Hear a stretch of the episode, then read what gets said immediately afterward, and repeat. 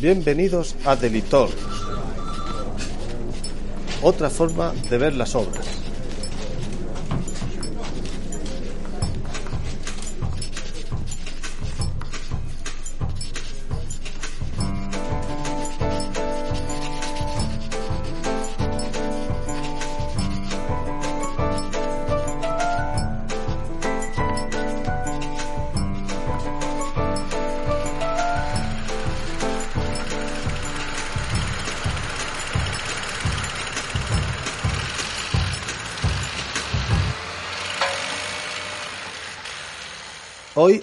Hablaremos sobre nuestra experiencia en Eubin.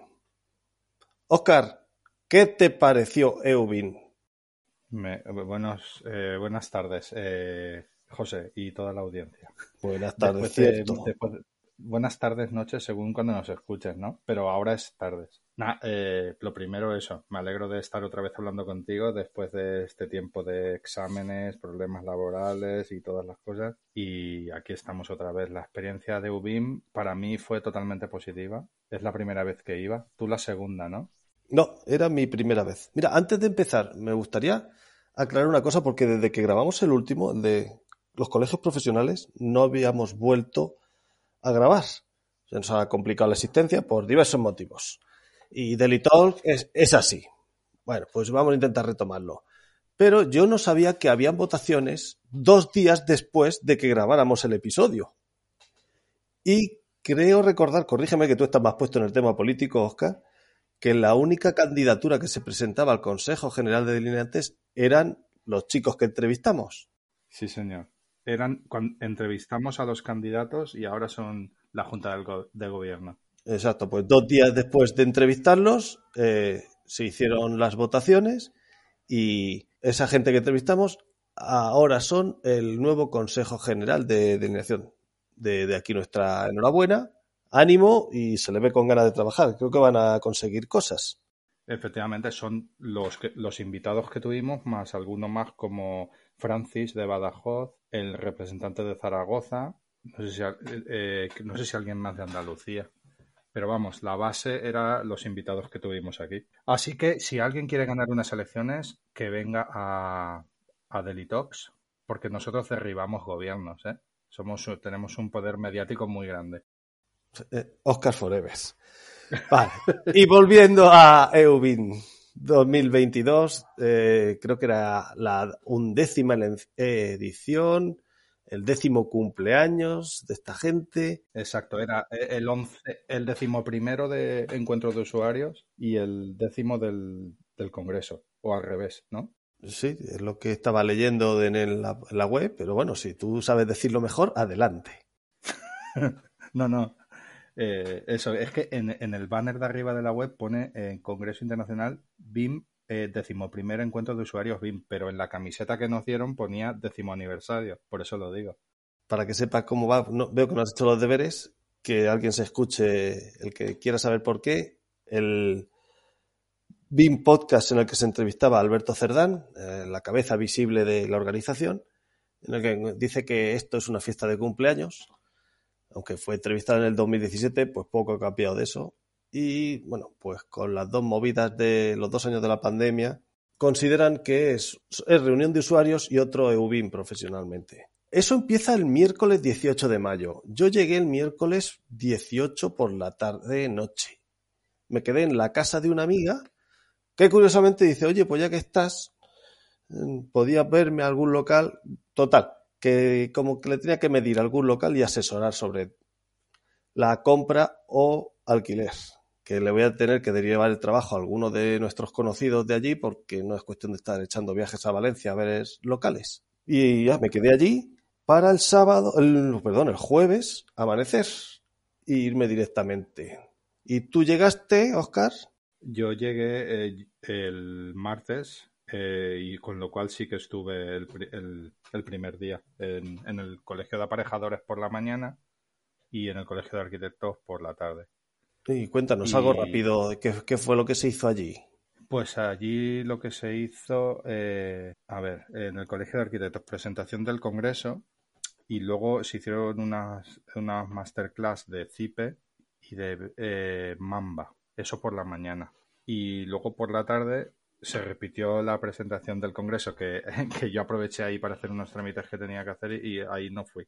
Y luego en el eh, también una masterclass de Twinmotion de, la empresa Iscar Software y, que, y que también aprovechó para enseñarnos otras herramientas.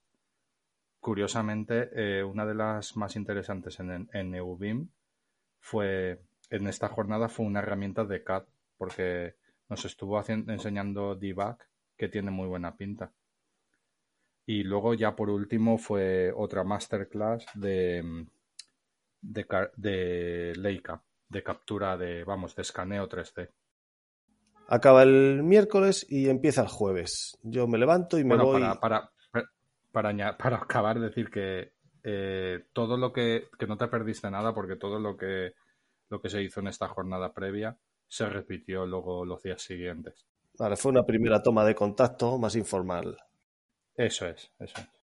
Vale, pues yo como buen agonías y sabiendo de el problema que tiene esa tu tierra, que es el aparcamiento, eh, me levanto, me voy para la zona, aparco por donde tenía el hotel y digo, me voy dando un paseo. A las 8.45 era el registro previo y yo creo que a las 8.50 estaba allí. Y no estaba ni la escuela abierta. A las 8.50. el horario oficial decía que era 8.45, ¿no? Empezaba el registro. Sí, bueno, a ver, estaba abierta. Coincidí en la entrada con Alberto Cerdán. Le dije, bueno, me presenté, lo saludé y estaban empezando a montar el chiringuito. Bueno, pues allí me tiré un rato viendo llegar a gente, me registré y ya a las nueve y media de la mañana empezó, hombre, da gusto mientras va llegando gente, cómo vas saludando a gente que no conoces, que has oído o te van saludando. Ahí creo que fue cuando llegaste tú, más o menos. Sí, yo llegué, bueno, no tan pronto como tú, pero todavía llegué con, con un tiempo de antelación. Y, estuvimos ahí delante de los stands, ahí haciendo un poco de networking. Y a las nueve y media empezaba la ponencia, que duraría hasta las once, de cómo hacer un proyecto BIN sin esfuerzo, de CIPE, que imagino que sería algo similar a lo que presentaron en, en el colegio de aparejadores. Sí, sí, sí, algo similar. Lo que pasa es que ahí eh, Benjamín González sí que era Benjamín, ¿verdad? Sí, Benja. Sí, sí. Creó un ejemplo, un proyecto de ejemplo y, nos enseñó cómo, cómo, te podías añadir dentro de beamserver.center a quien quería. Y fue, fue eh, mucho más ampliado que lo del día anterior. Sí, bueno, Benja, Benja está lidiado ya en mil corridas de ese tipo. Eh, para mí un gran descubrimiento fue Afonso, no lo conocía, y también me pareció un, tío grandísimo. aunque no consiguiera localizar a Manuel García Navas en, en Center. Ah, es verdad.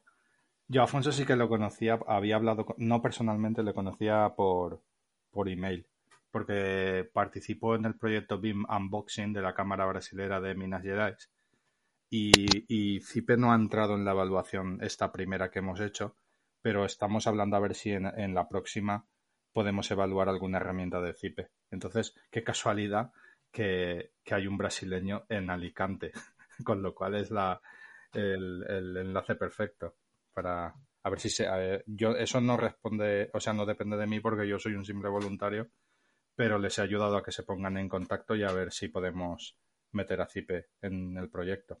Estupendo. Pues eh, bueno, pues no dejo de ser una presentación más del CIPE verso, como a mí me gusta llamarlo, porque al final, bueno, pues el, universo que ha creado Zip en torno a Bean Server Center, con su lógica y sus programas exclusivos y específicos, en el que, pues, uy, que queda muy... Hay que tener trabajo para desarrollarlo, es el problema, tener trabajo. Pero da, gusto ver las posibilidades que, que, ofrece. Sí, sí. Pero si no tienes trabajo, también nos, nos propuso Benjamín otro uso que puede tener. ¿Lo recuerdas? Sí, el de, red social. exacto. De hecho, a mí me dijo, como él sabía que yo había presentado el proyecto final de ciclo el año pasado, me dijo, cuélgalo y cuando lo cuelgues me avisas y yo te doy un me gusta. Digo, vale.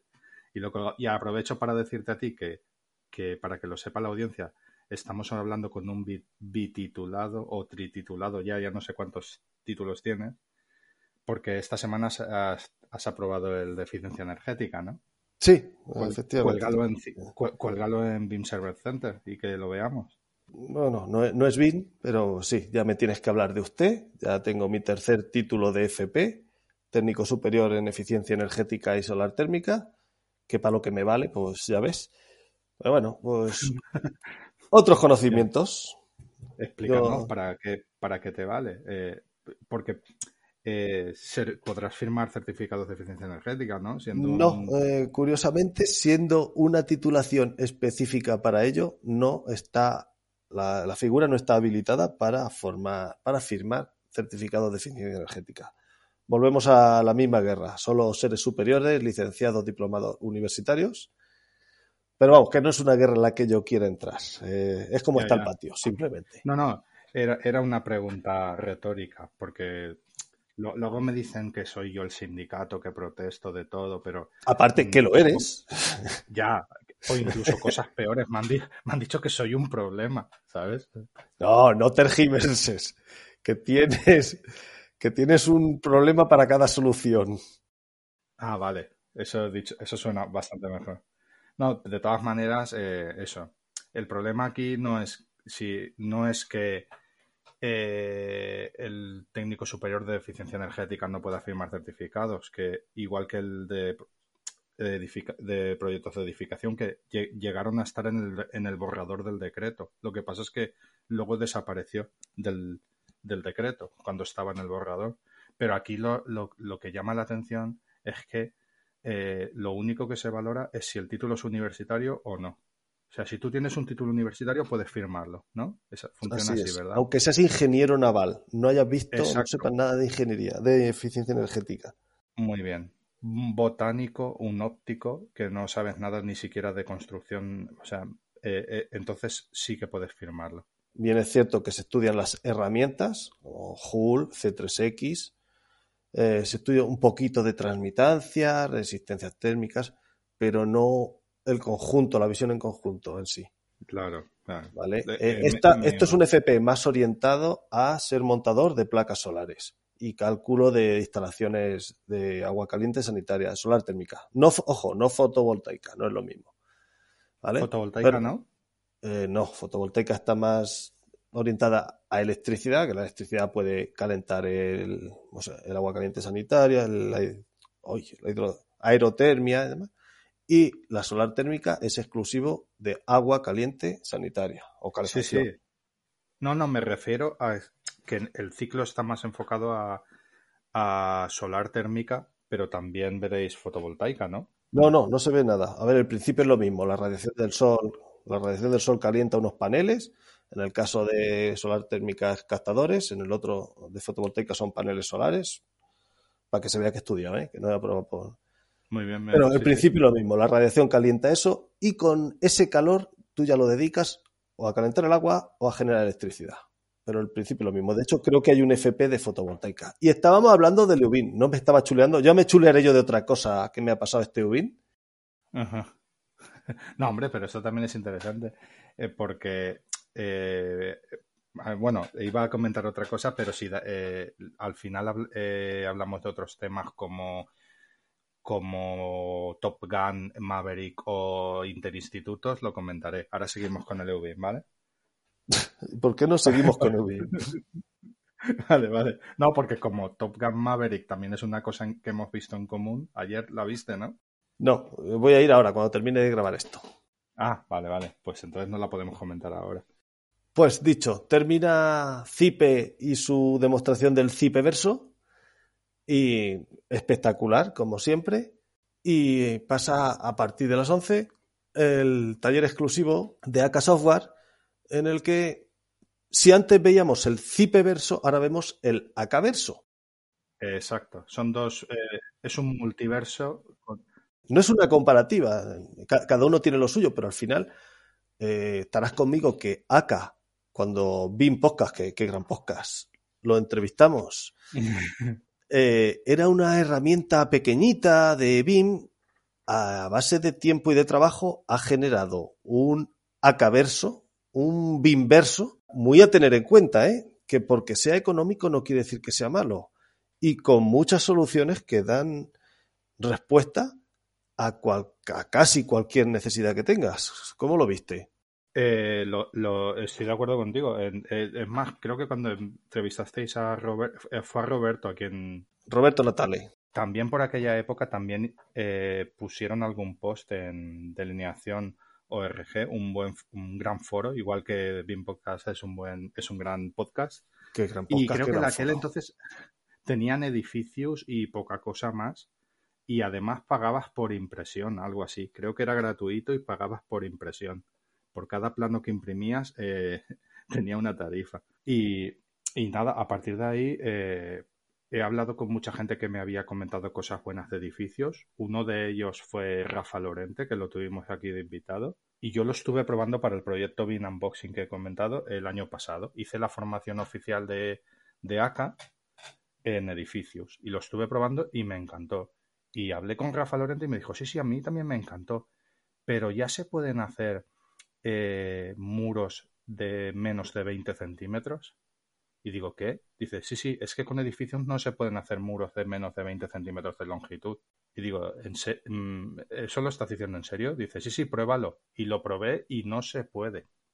¿De longitud o de espesor?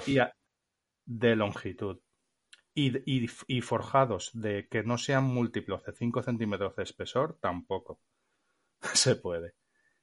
Y entonces me dijo Rafa, yo les pregunté hace 10 años al servicio técnico y me dijeron que, en la próxima versión ya se iba a poder. Y digo, bueno, pues voy a volver ya a hacer la consulta. Hice la consulta al servicio técnico de ACA y adivina lo que me contestaron. Que no se puede de momento. Estamos en y ello. que en la próxima versión, sí, exacto. Como buen servicio técnico, estamos en ello me hubiera gustado tener cinco minutos en el UBIM, que al final no los tuve para volverles a hacer la consulta. Porque no sé, a lo mejor a mucha gente me escuchará y dirá, qué tontería, un muro de, de 20 centímetros, ¿para qué lo quieres? Pero, no sé, a mí sí que me parece importante. Y lo de los forjados que tengan que ser obligatoriamente múltiplos de 5 centímetros, pues más importante todavía, creo yo. Pues sí, no tiene lógica. Tendrá su lógica de programación interna, pero no, no sé por qué como modelador, yo antes de darme cuenta de esta limitación, me parece buenísimo. O sea, es muy bueno. y no solo el modelador, sino todo lo que se ha generado alrededor de él, lo que nos enseñaron allí, de lo mismo, subir un modelo a su plataforma, su visor gratuito, USB, ¿no?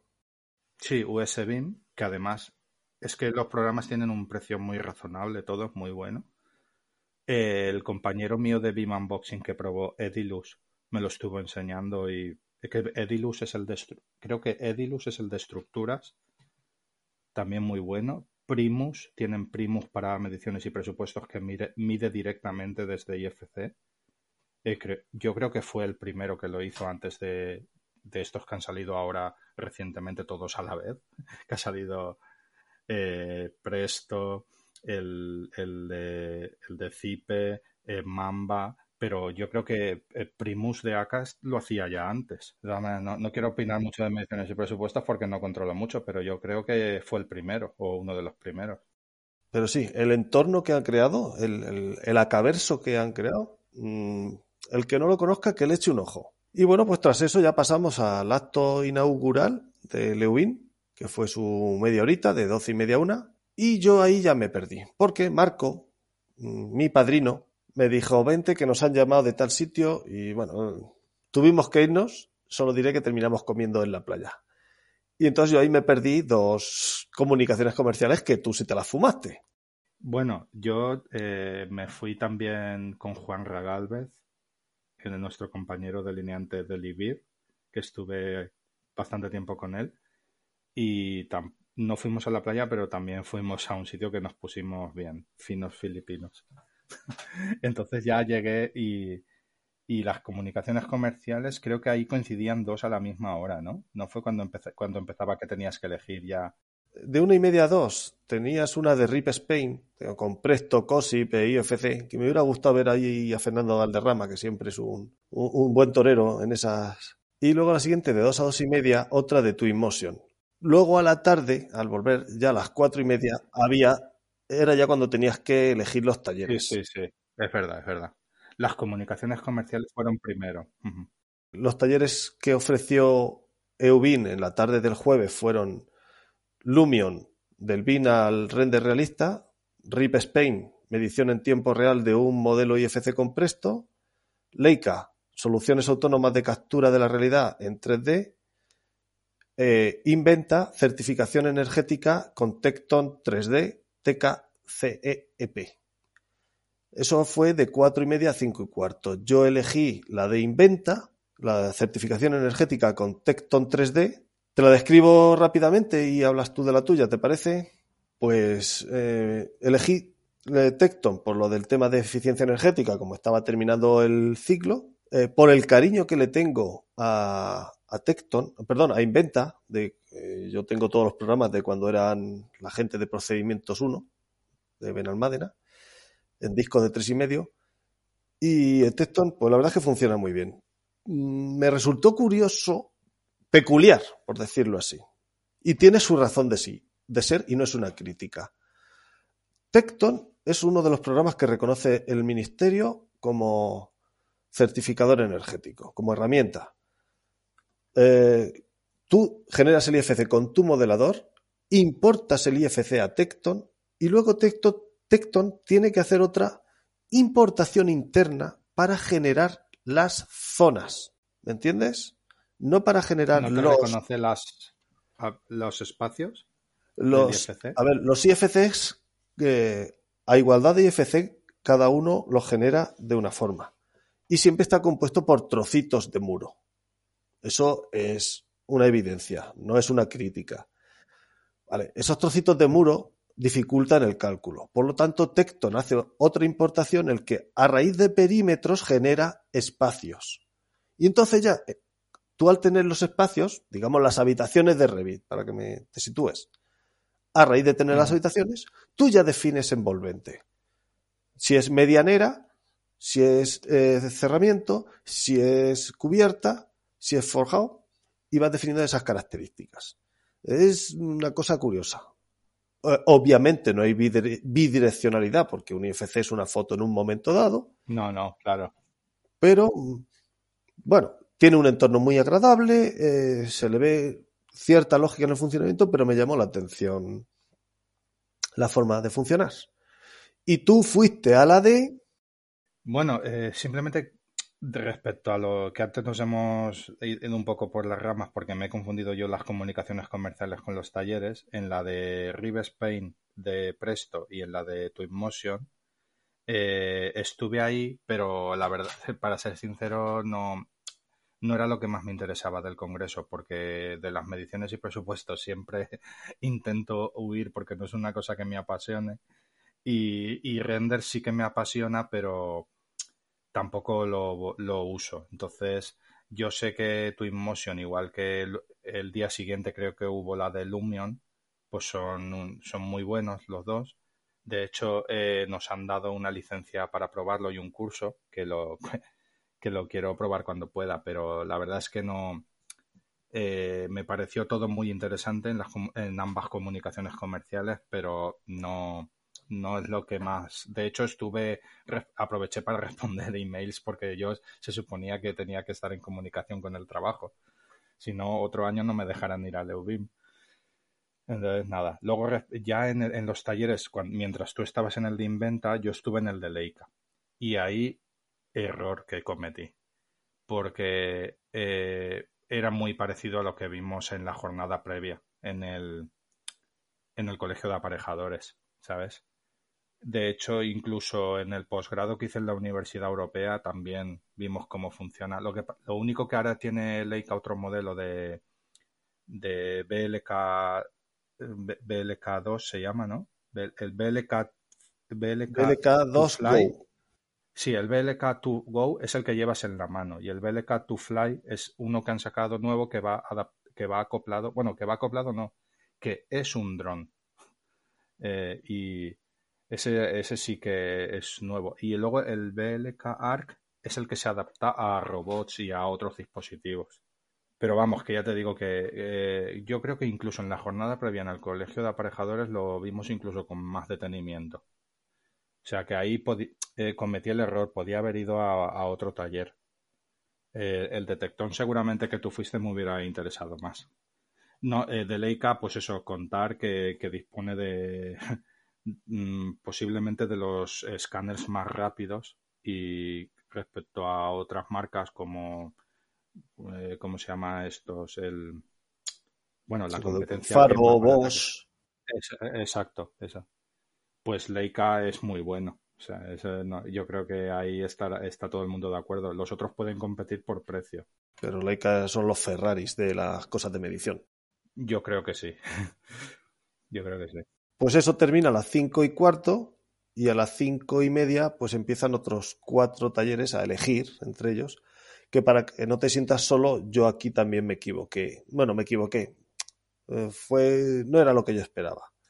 Podíamos elegir entre un taller de ISCAR Twinmotion, eh, BIM Co. Mejora tu productividad y eficiencia BIM, BIM Mate con Mídela otra vez Sam, algo de Mamba, y Berryland contó experiencias en consultoría e ingeniería BIM, 10 lecciones aprendidas. Yo elegí Twinmotion porque quería empezarme a meter en el render, en el 3D, había visto alguna cosa y eh, yo creo que la persona que lo dirigió es que creo que no es ni comercial, ni siquiera directivo, no sé, porque decía, bueno, yo es que no sé ni abrirlo. Lo más difícil de Twinmotion es instalarlo. Y viendo cualquier vídeo de YouTube, aunque no esté en tu idioma, puedes obtener más respuestas que lo que vimos allí. Pero bueno. Cuando se mm, suponía que era precisamente un taller, ¿no? Eh, sí. Eh, yo le pregunté si era un texturizador y dice, ¿qué es eso? Porque claro, cuando hizo dos ejemplos, digo, vale, tú importas tu modelo y puedes dibujar primitivas básicas encima si te falta algo, pero eh, se pone a texturizar eh, y a iluminar. Digo, entonces viene a ser un texturizador a, grandes rasgos. Dice, ¿y eso qué es? Digo, pues si yo estoy flojico, tú estás más. Vale, nos dieron una licencia gratuita para siempre, que yo esperaba que viniera personalizada, pero no, por lo visto la versión demo, en la cual no, mm, tiene algún tipo de limitación a la, hora de renderizar. No la he probado, la he recibido esta semana, pero no sé cuándo la podré probar. Sí, yo también recibí el correo, pero digo, si no viene personalizado, si viene un enlace que puede entrar todo el mundo. ¿Pero es el mismo enlace? ¿El que tú has recibido que el que yo he recibido? Sí, sí señor, sí. Y dije, bueno, pues eh, lo tengo ahí en pendiente y tengo una cosica a la que quiero echarle un ratico y lo voy a hacer con esto. Eh, no sé dónde irías tú. Eh, bueno, sí decir que por lo menos nos llevamos una camiseta, un sorteo de un reloj que creo que no ha tocado y, el hombre se trajo unos pasteles de, de, su pueblo, de, de Isca. Ah, ya sé qué hombre es.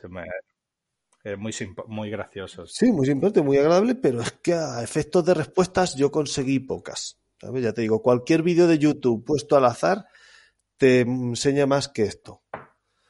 ¿Y tú dónde fuiste, amigo? Yo fui al de al de Berrilán de experiencias en consultoría e ingeniería BIM, 10 lecciones aprendidas, a ver allá a nuestro amigo y compañero Iván Guerra. Y David Barco, y de los dos. Sí, sí, Claro, claro, pero como ya, como el, título del taller lleva Berryland, ya no he dicho David Barco, pero sí, es David Barco. Sí, sí, ah, fui a ese.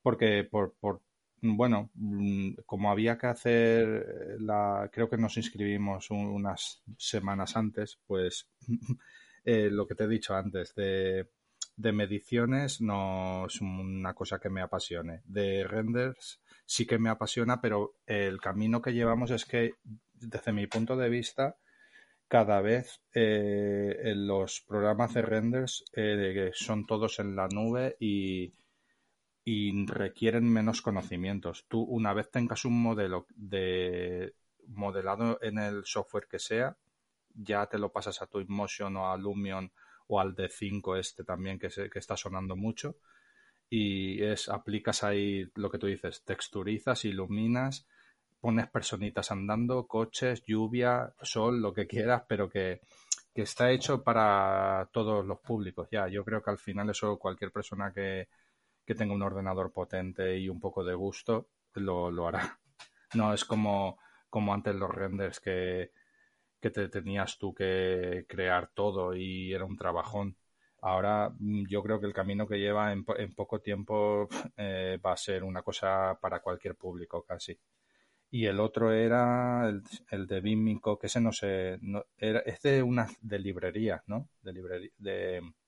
Sí, creo que de cómo organizar tus familias, algo más revitero. Sí. Sí, pues ese como tampoco creía que me iba a interesar mucho, elegí el de Berrilán a ver qué nos contaban.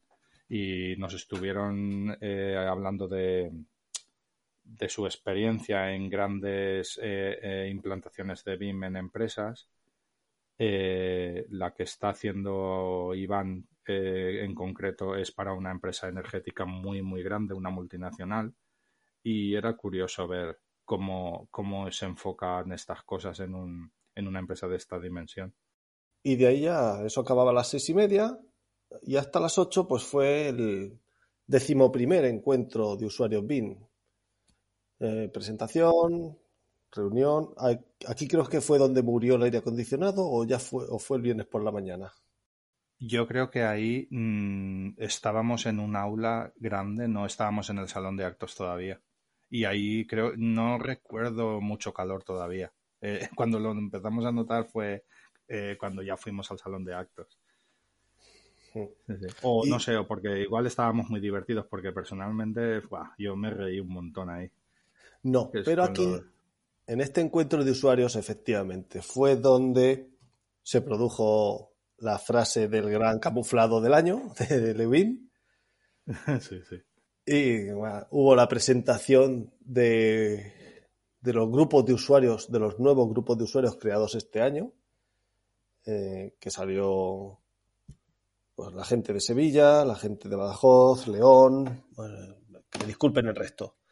También hubo una cosa muy interesante porque siempre nos gusta hablar de medallas y éxitos y no sé si a ti te lo pareció, hablaron de por qué fracasaron distintos grupos de usuarios.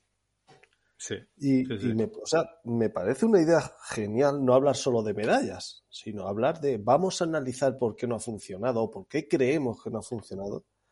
Y claro, todos los que estamos allí yo creo que somos gente bastante coherente.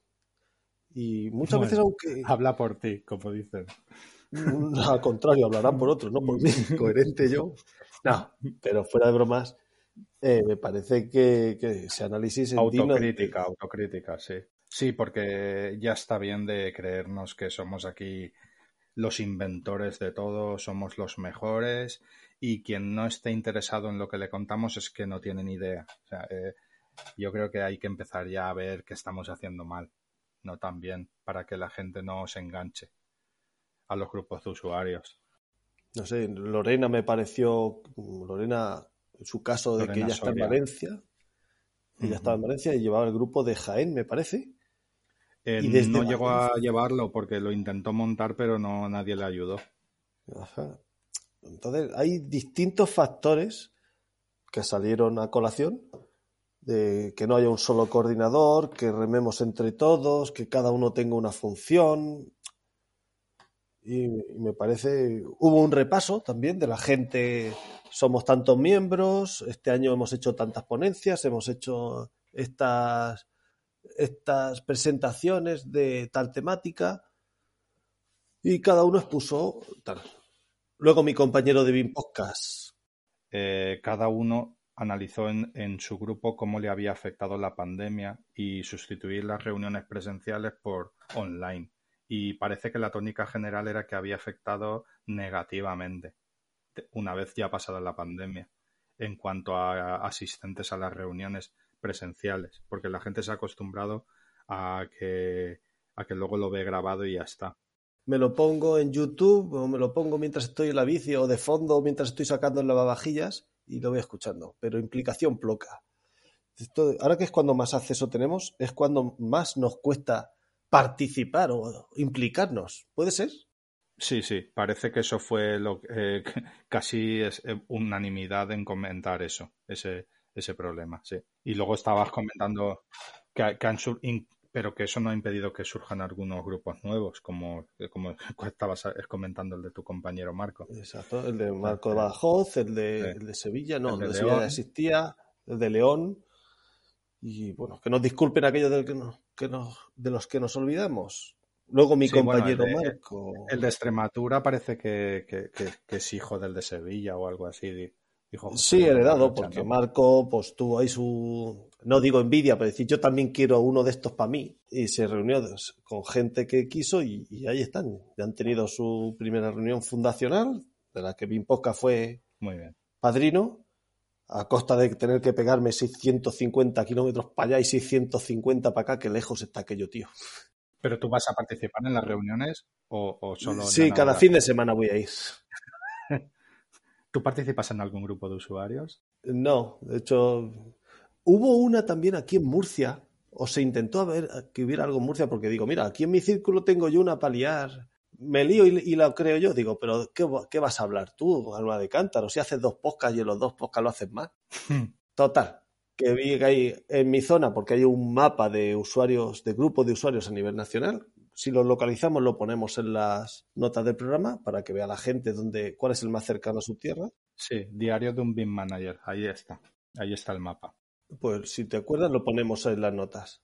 Vale. Sí, sí, y que vean, si hay alguien que se quiera echar para adelante, pues que sepa que con cualquier telefonazo o correo electrónico a cualquiera de los otros grupos le van a echar todas las manos que necesiten. Es decir, oye, ¿qué es lo que hacéis? ¿Cómo os organizáis?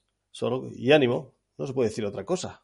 Y con eso a las 8 de la tarde, bueno, Marco también habló del BCF, del Bin Collaborative Pero no vas a decir la frase, no vas a decir la frase. Bueno, el gran camuflado de, que se ha descubierto este año, José Luis de la Rocha, que termina su Qué intervención del fenómeno. Grupo de Usuarios de Sevilla diciendo, ah, y yo también tengo un podcast, lo cual hizo que aquello se viniera abajo. Claro, claro, el- el- la afición se vino abajo. Eso, eh, además, él tiene un podcast al 100%. O sea, no es compartido como nosotros que tenemos medio de aquí, un tercio de allá.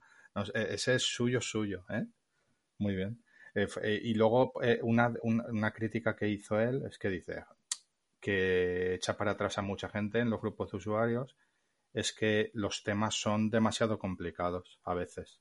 O sea, se hace una... un- sí. Eso también hubo más gente que lo dijo, no solo José Luis de la Rocha.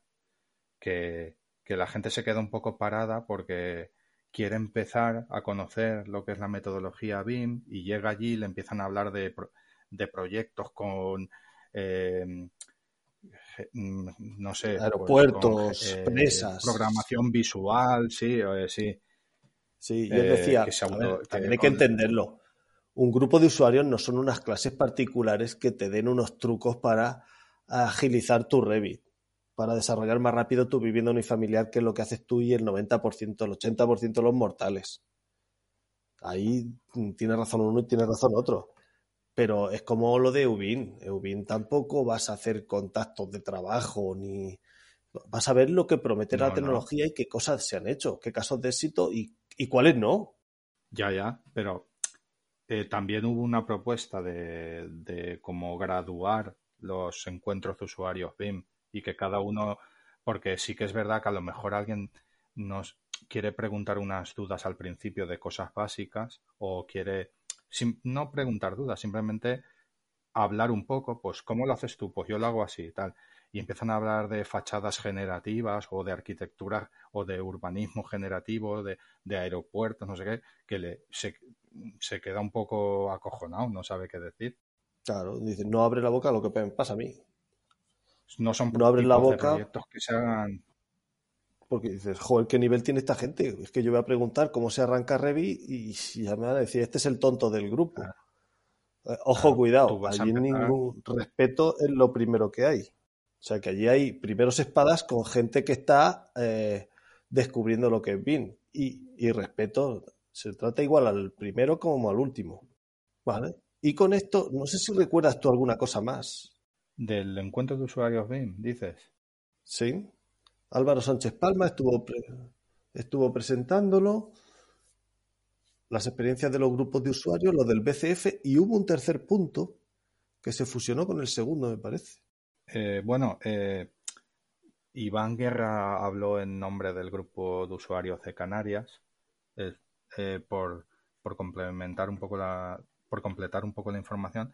Él habló, aunque no es, eh, no es, digamos, el, eh, no está en el, eh, como representante oficialmente, pero como fue el único que pudo venir a Leubim, pues habló él y nos hizo unos resúmenes de las reuniones que habían hecho en Canarias y una de ellas va sobre el curso de especialización BIM, que yo cuando lo dijo se me encendió la alarma y lo he buscado esta semana que está en YouTube y lo he visto. Está muy interesante porque explican explican muchas cosas sobre las cualificaciones profesionales, sobre el curso de especialización, hablan varios profesores del, tanto del curso de especialización como del técnico superior en proyectos de edificación.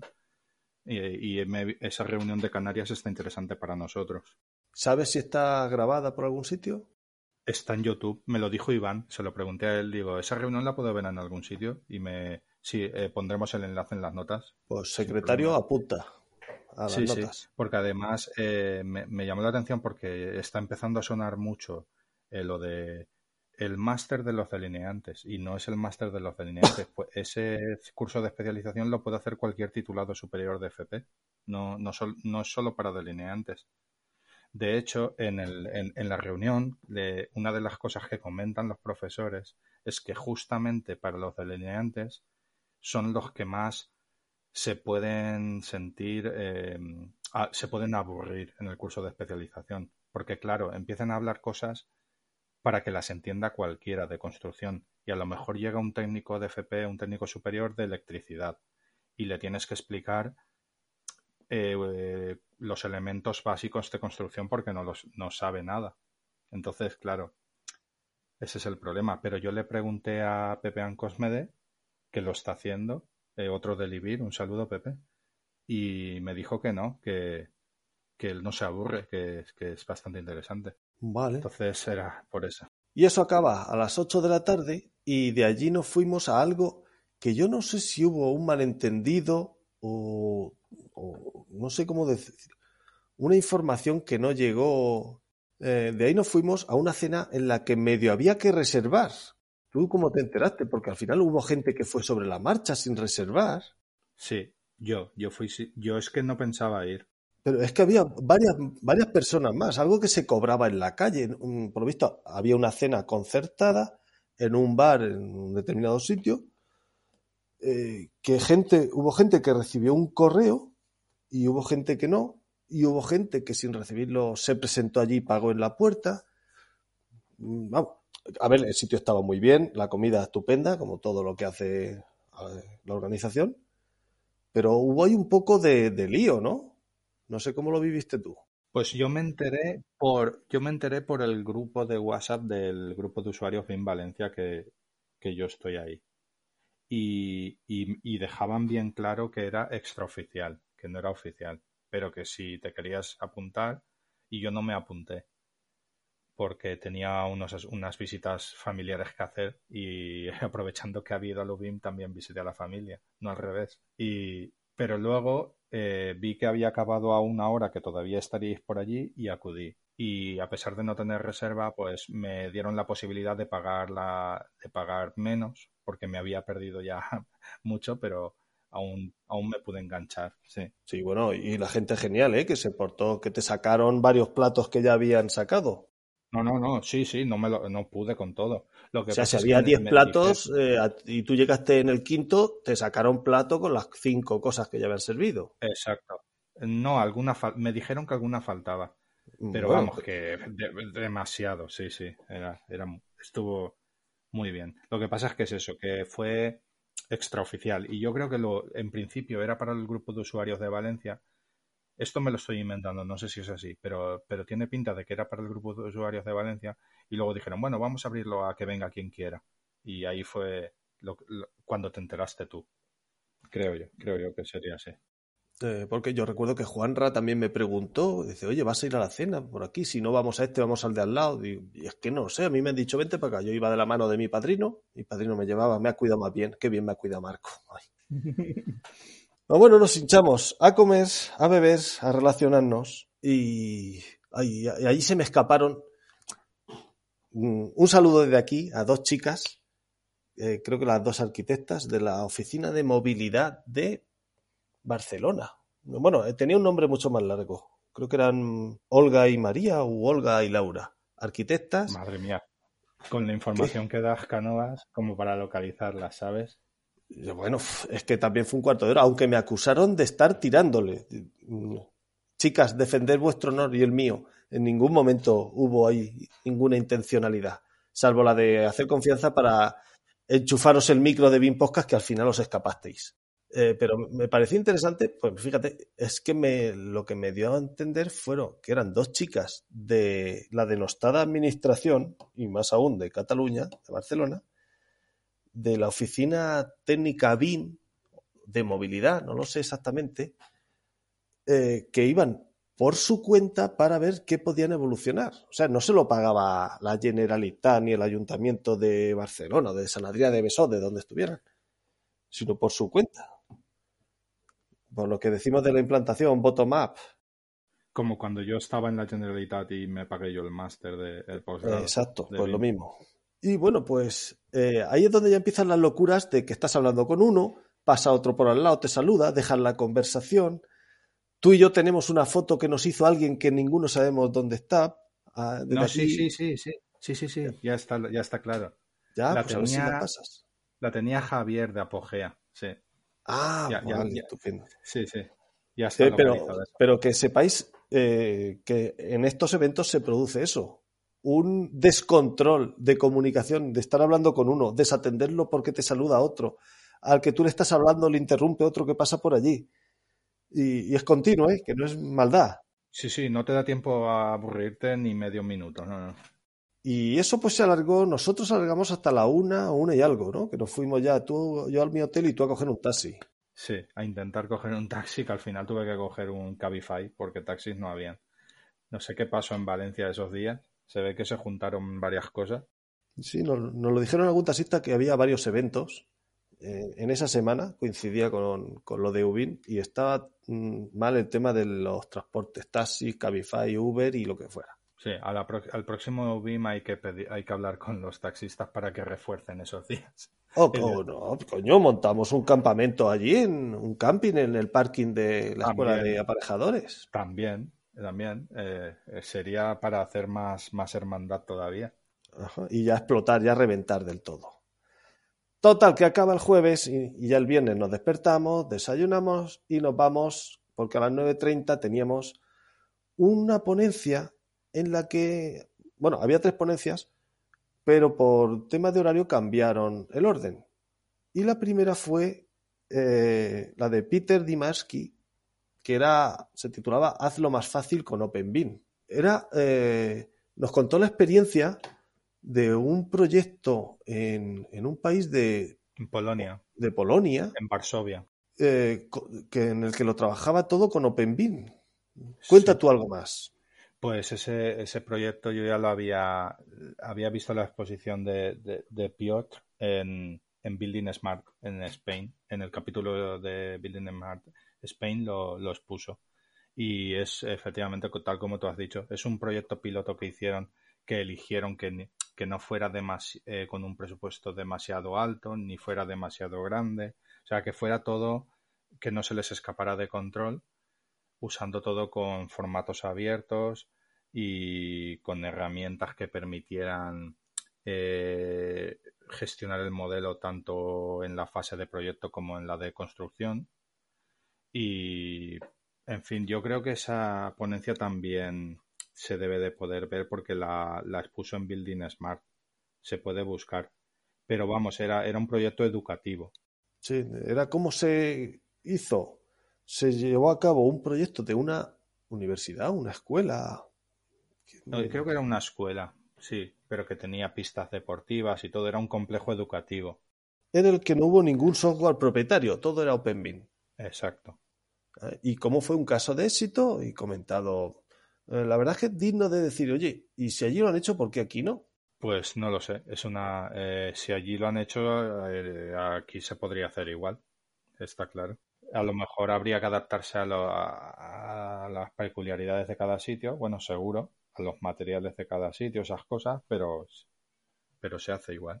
De allí pasamos al café de media mañana, bueno, café, allí hay de todo. La, una comunicación comercial de AK Software, pues otra vez más, el Acaverso sale a juego, Eh, vemos la integración con paisajismo, con líneas de ferrocarril, con, con todo el entorno. Y luego vinieron dos ponencias más. Eh, ah, claro, sí, la de... La de ferrocarril de la Generalitat. No, Eh, esa fue el sábado. Es verdad, sí. ¿Cuál fue entonces el viernes? Eh, pues tuvimos al gran Manuel García Navas y al Superman del BIM. Ah, sí, pues, sí, qué sí. planta tiene José María Avellán, no lo había visto nunca. Sí, sí. Pero es que es el Superman del BIM, por cuerpo, por pelo y por conocimientos. Por gravedad de la voz también, pero eso ya lo sabíamos, ¿no? Y, y esta se llamaba BIM en edificios de casi mil años. Y este fue un ejemplo, un trabajo que les encargaron a Manuel García Navas y a José María Avellán eh, de mm, el proyecto de rehabilitación y restauración de un castillo del siglo XII. Y Yo creo que eh, era primero de, ca- de, de catalogar los daños, ¿no? Del, sí, de vamos, un- se lo encargaron sí. porque eh, el castillo es privado. Eh, alguien lo compró, lo compró por un dinero y dijo, vale, ya es tuyo, pues ya tengo mi castillo. Pero entonces, por lo visto, llegó patrimonio y le dijo, vale, pero esto me lo arreglas. Que yo soy patrimonio y todo lo que sea patrimonio tiene que estar Aunque sea arre- tuyo. ar- arreglado, aunque sea privado. Vale. Y entonces se les encargó a estos dos técnicos la- el proyecto. Eh, aquello no es una nave ni una casa de VPO que se pueda medir a cinta y con muchas peculiaridades. No, aunque en muchas cosas está, eh, estaba más aplomada que muchas naves, ¿eh? Entonces ellos recurrieron a un trabajo de fotogrametría, aunque les dieron una nube de puntos que según dijeron eh, pf, estaba, era bastante flojica. Sí. Ellos hicieron otro trabajo de fotogrametría y de eh, reconocimiento de medidas con un vídeo sacado de YouTube que se puede ver editando determinados, ¿cómo se dice? Fotogramas. Sí. Y a raíz de eso, eh, cada hueco decía, este hueco está en tales coordenadas, tiene tales dimensiones y es producido por eh, deterioro, oxidación, fisura, grieta, eh, vandalismo, así con todos los huecos o con todas las zonas dañadas. Y tenían precisadas sus, su localización, su tamaño, su origen, su patología. Eh, claro, todo con, con Revit Con piezas, Bueno, ¿no? Usaron piezas con, para... con piezas, pero además lo que nos llamó la atención, y Marco dice, fíjate qué solución tan sencilla que no me había caído yo nunca. En la misma, en el mismo espacio, crear varias piezas. Y en una le ponías una, ay, ¿cómo era? Una historia y en otra otra historia. eh, ¿Sabes a lo que me refiero? Es que no sé expresarlo. Mm, Ahora mismo no te sigo, pero, pero sí, eran eh, eh, eso. eh, En el mismo espacio hay dos piezas y cada una representa algo. Claro, pero no, pero no es que en el mismo espacio hayan dos piezas, es que eh, las, las capas del muro las habían separado en piezas. Es eso, ¿no? Entonces, eh, las grietas estaban en la, en la primera, digamos, y en el núcleo del muro ya, ya no llegaban. Es- no sé si es eso lo que estás queriendo decir. No, no exactamente.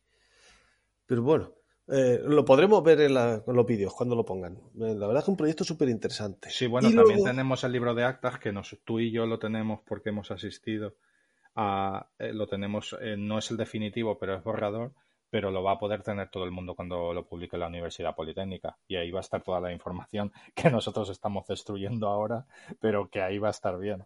Pues normal, si somos delineantes, ¿qué información Claro, podemos si dar? es que manolete, manolete, claro. Y de ahí ya pasamos a la de. La siguiente era la de digitalización. No, gestión de información de edificios a través del procesamiento del lenguaje natural. Eh, aquí la gente de Apogea, aquí la gente, pues, fue la gente de Apogea, ¿no? No, no, no, no, no fue apogea, fue, creo que no, ¿eh? Era Valderrama, Lo del lenguaje natural. Ah, Fernando sí. Valderrama. no, Fernando es Presto. Este Y- es Jesús Valderrama Jesús Rodríguez. Valder- ese, ese, sí. ¿Y es apogea? Ah, pues no sabía que era de apogea. Sí. Vale, vale. Vale, vale. que este es, eh, vamos, resumiendo, esta gente en un hackathon de estos de cinco días han reventado, eh, han creado el, el OK Google o Sí, el sí. Siri Impresionante. de- del BIM. O sea, que un operario pueda decirle a, a un dispositivo, enséñame la planta segunda, y el dispositivo te muestre los planos y no te, este operario no tenga que quitarse los guantes o estar subiendo una, subido una escalera, no tenga que sacarlo del bolsillo porque tiene una tablet puesta en... Sí. Eso es lo que ha conseguido hacer esta gente. Pues Eh, creo que estaba limitado a 20 palabras o a 20 órdenes, algo así. Hombre, pero eh, es, es que eso está eh, hecho en, en cinco días. O sea, eso yo creo que puede- se puede hacer, ahí pueden llegar donde quieran. Y, y, y, y- yo te, y, y yo te digo, no un operario, cualquier persona que no modele, que no, que no necesite saber modelar ni manejar ninguna herramienta, un ingeniero, eh, dime, eh, dime el volumen de los pilares de la planta segunda y se los dice. Eso es impresionante. Yo, yo me fui con ellos ah, al terminar la ponencia, me fui a la sala de fumadores y coincidí con ellos. Digo, macho, ole, porque habéis inventado el, el OK Google o el Siri de, de- del BIN. Ya, pero está muy verde. Digo, no, no, pero si es que a lo que se viene aquí es a ver las posibilidades de la tecnología. ¿De dónde vamos? Eh, dice, joder, qué tontería, vaya tal. Digo, mira, mis, mis operarios o, o los operarios de mi empresa, a mí me piden a tres o a dos para poner los planos impresos en, lo- en, el pladur donde están trabajando, para ver dónde tienen que poner un punto de luz, una base de enchufe.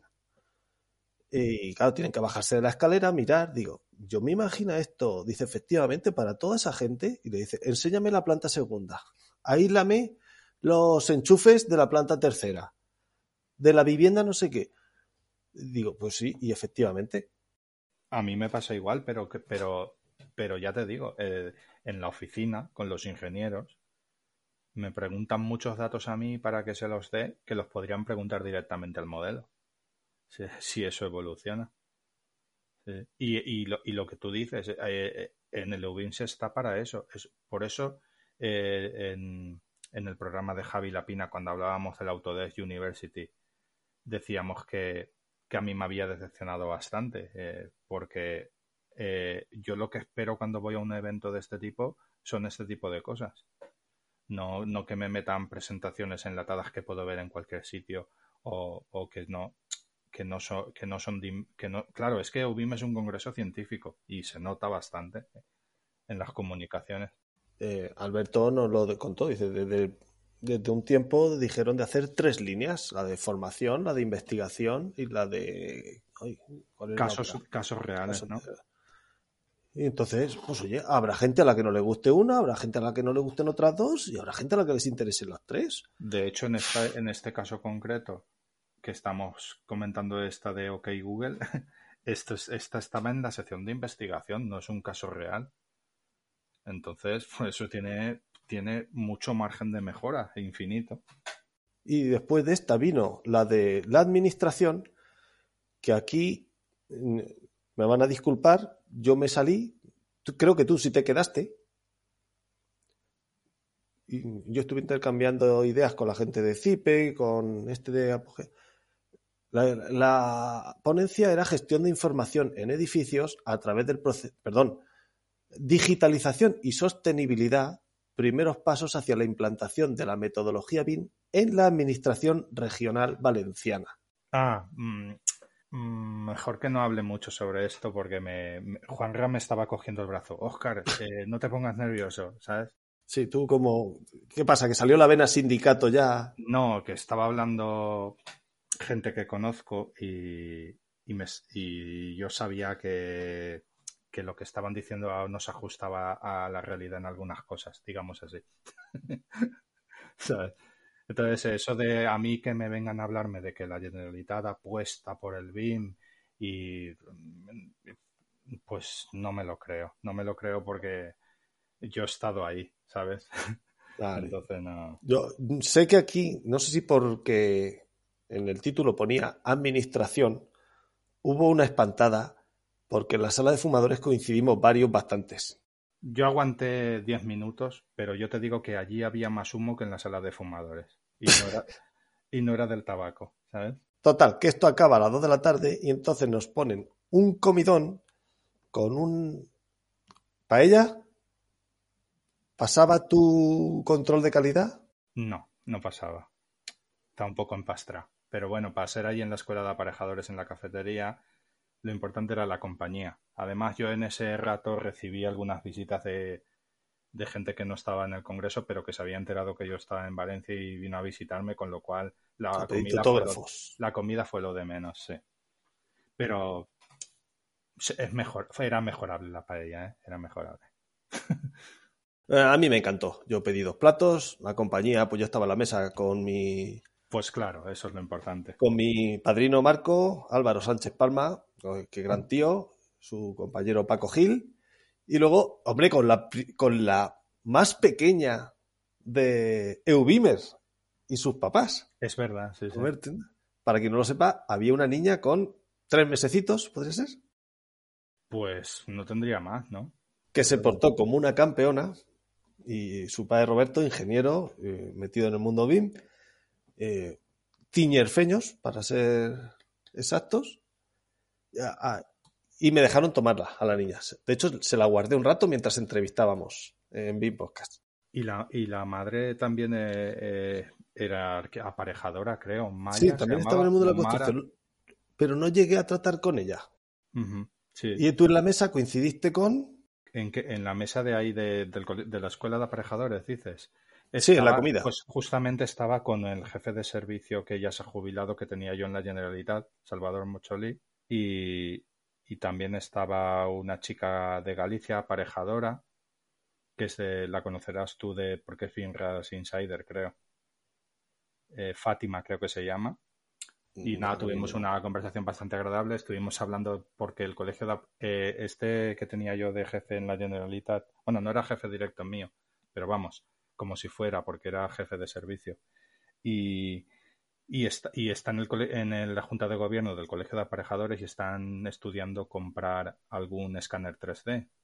Entonces estuvimos hablando casi toda la comida sobre eso. No, no, que, que también eso, había más gente del Colegio de Aparejadores también con él.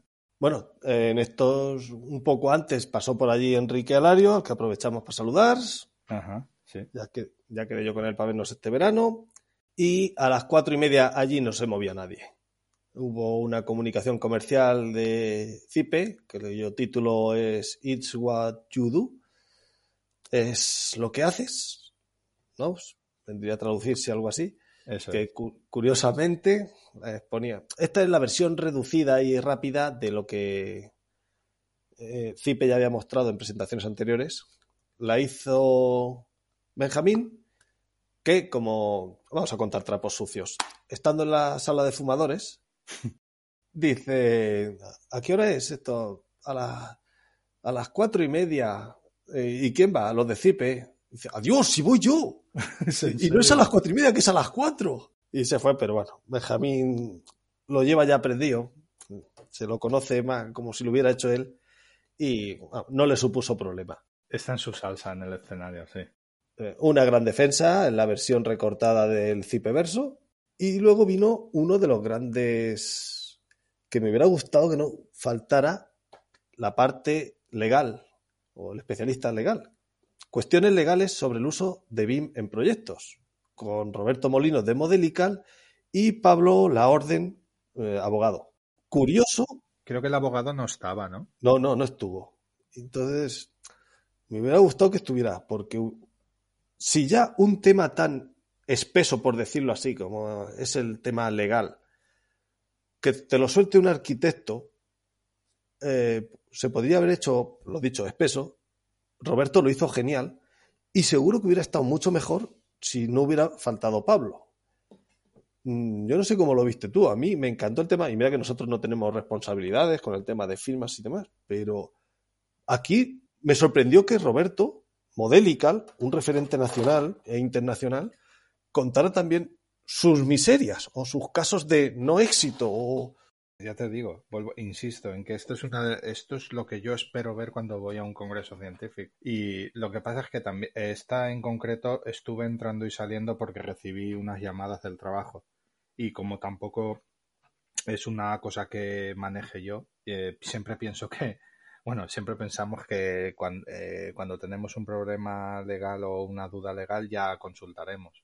Porque eh, ahora ahí se expusieron un montón de temas que el día que te afecten ya no te va. Pienso yo que yo, con la memoria que tengo, necesitaré consultarlo de nuevo. Pero siempre, siempre es interesante, sí. Nosotros nos movemos en viviendas unifamiliares o proyectos de viviendas. Cuando esta gente que se mueve con Santiago Bernabéu y Camp con iglesias de renombre y cosas similares, aeropuertos y tal, eh, las cosas que cuentan seguramente no le lleguen al pueblo llano, pero eh, dice, uy, ¿y si me pasa? ¿O me puede valer algo de esto para mí? Mm, eh, está claro que sí. Muy interesante. De hecho, yo cuando salga el libro de actas me lo, es uno de los que me leeré, porque ese es para leérselo y, y entenderlo bien, esa, esa, comunicación. Bueno, y después de esto vino eh, Lumion, visualiza tu proyecto con Lumion. Yo ahí no sé por qué, ya no, esa no la vi. Yo esa tampoco la vi, la verdad. Pero no sé por qué. yo, yo, no la vi porque me quedé hablando con gente por en la zona de stands y pues, como he dicho antes, lo, el tema de los renders no... Ya tuve mi época con eso. si algún día vuelvo, yo pienso que va a ser mucho más sencillo que cuando yo hacía renders. Y no, eh, de todas maneras, parece que la filosofía va, toda por, por, el camino de simplificarlo al máximo y con unos resultados increíbles. Total, que llegamos a las seis y media y hay una comunicación que se llama fabricación BIM de viviendas modulares ampliables en CLT, un tipo de madera. Minimal House de metro 7. Aquí exponía Diego Lostao Chueca, que al final esa noche terminamos con él en el que nos exponía pues una solución de viviendas modulares, micro viviendas, porque salones de 14 metros, mmm, Sí, este es un, hay que decir que es un proyecto del área de investigación, que no es un caso real todavía. Eh, bueno, según nos dijo Diego, sí que se ha hecho una o una prueba piloto. claro, claro, pero si, si estamos hablando de, de construcción industrializada en serie no es una. Eh, eh, si para hacerlo realidad tendrían que tener una nave con una línea de montaje, no hacer solo una. Sí, pero claro, es de la línea de investigación. Claro, eh, claro. Sí, sí. Por eso, por eso. Está bien lo de que hayan definido unas piezas conectables para conectar una dependencia con otra y entonces poder ampliar las dependencias que tú necesites de tres, dos, tres dormitorios, eh, salón más grande. Sí. Luego lleva otro, otra pieza adicional que es el propio conector entre piezas. ¿Eh? Era, eh, eh, es así como digo, ¿no? Sí, y todo ello era en madera. Madera CLT. Bueno, pues un, caso curioso de, estudiar. De hecho, como, como, anécdota, decir que por la mañana llegamos a la vez Diego y yo al, al Congreso y a Diego se le había olvidado la acreditación y, en, y, en, y preguntó, se me ha olvidado la acreditación y, y, la organización le dijo, pues vuelve a por ella, porque la, la acreditación la necesitas para todo. Dice, es que tardo media hora en, entre ir y otra media hora para volver. Eh, al total que al final le dejaron pasar. Y, o sea, me refiero que cuando entró al Congreso no, no sabían quién era, eh, no le, porque si hubieran sabido, si hubieran sabido que era un ponente hubieran dicho pasa, pasa, pero se ve que no le, no le conocían por la cara todavía. La siguiente comunicación fue la de automatización del modelo BIM a partir de información estructurada y parametrizada de un edificio. Ah, sí. ¿La recuerdas? ¿Nos haces una intro? Eh, espera, espera. Vuelve a decir el título. Es que no sé si Automatización del modelado BIM a partir de información ah, estructurada y parametrizada de un edificio. Sí, sí. Vale, vale. Esta era eh, eh, una, como dice el título, automatización a través de un, de un dibujo en CAD, pero eh, a base que simplemente contiene líneas, ni siquiera dobles líneas para tabiques y muros ni nada, simplemente una división de los espacios muy a grosso modo y, a introduciendo eso y, los parámetros a través de hoja de cálculo en, el modelador BIM, obtener el modelado de, del edificio. O sea, me refiero que, dicho de otra manera, que no necesitas manejar el modelador prácticamente, que la información se la introduces desde otras fuentes. La gráfica desde un CAD y la no gráfica desde hojas de cálculo, por ejemplo.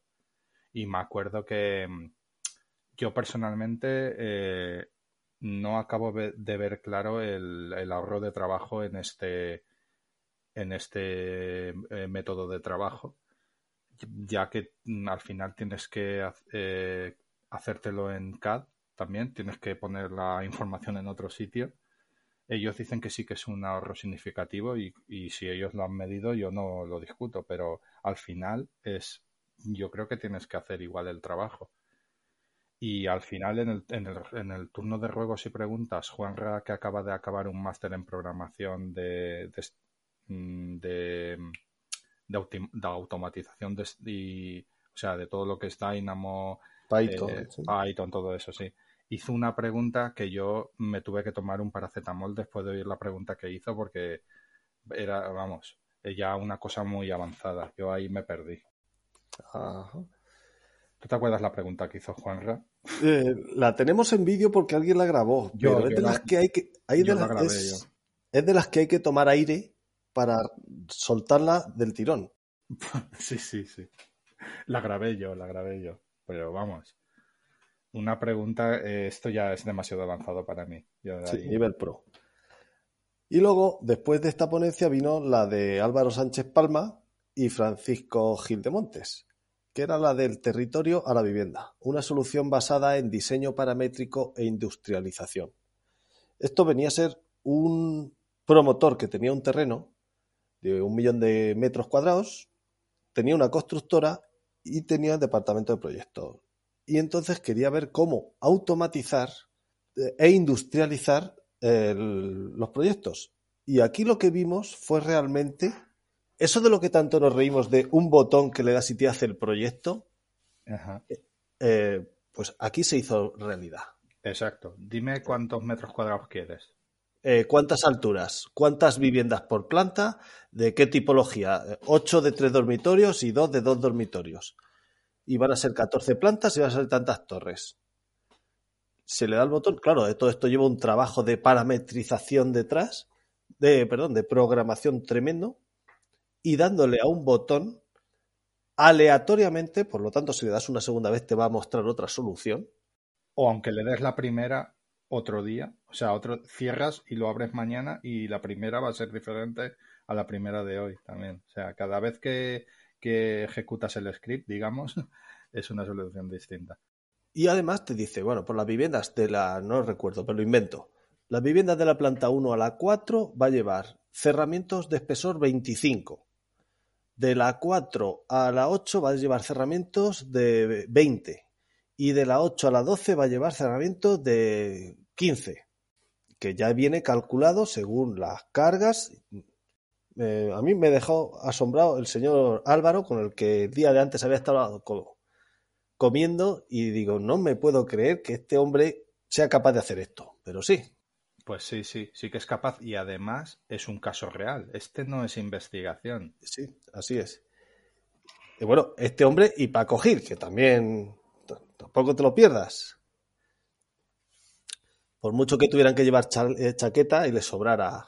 Porque aquí creo que ya fue cuando empezamos a fenecer, ¿no? Madre mía, sí, sí, ahí ya, ya empezábamos a sudar la gota gorda. Sí, sí. Eh, en la escuela de. Eh, estábamos en, el EUBIM, en la escuela de gestión de, la edificación, y no funcionaba el aire acondicionado. Parece, parece un chiste, pero es verdad. ¿eh? murió, murió durante la ola de calor.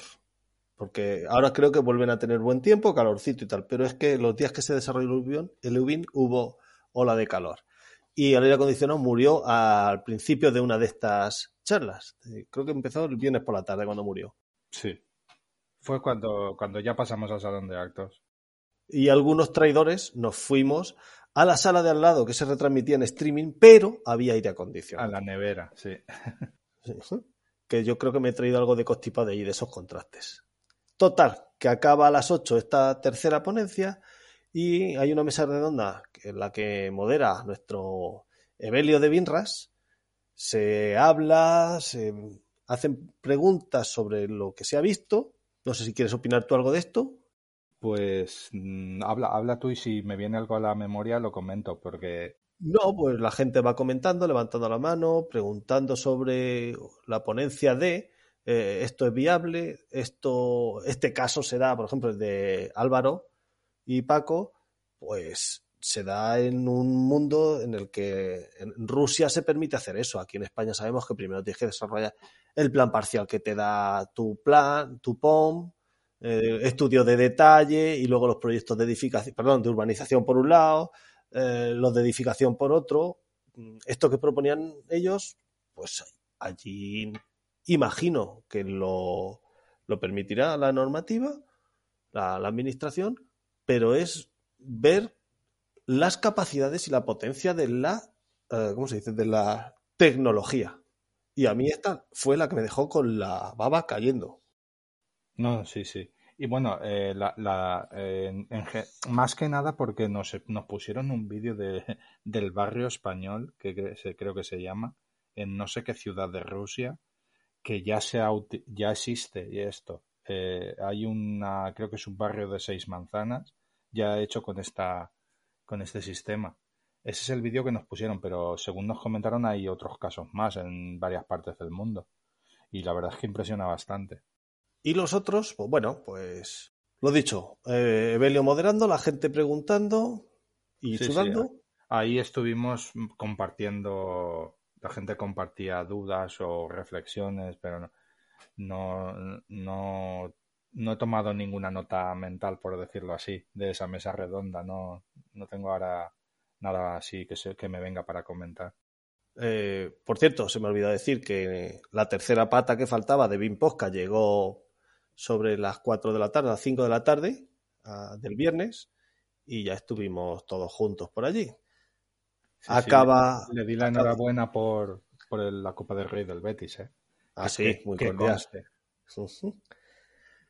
Y de allí a las 10 menos cuarto nos vamos a una cena en la sala de los toros en el Palacio de las Artes. Que, claro, nosotros nos montamos en un taxi el taxista, por lo visto, muy agradable, llevaba varios días sin entrar al baño. Nos llevó, sí, es que nos toca cada uno que tela.